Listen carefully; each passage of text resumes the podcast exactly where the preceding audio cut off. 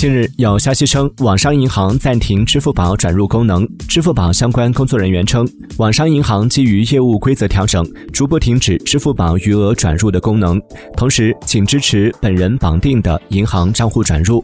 如果商家需将支付宝余额提现并转入网商银行，可以先提现至本人的其他银行卡，再从该银行卡转账至网商银行。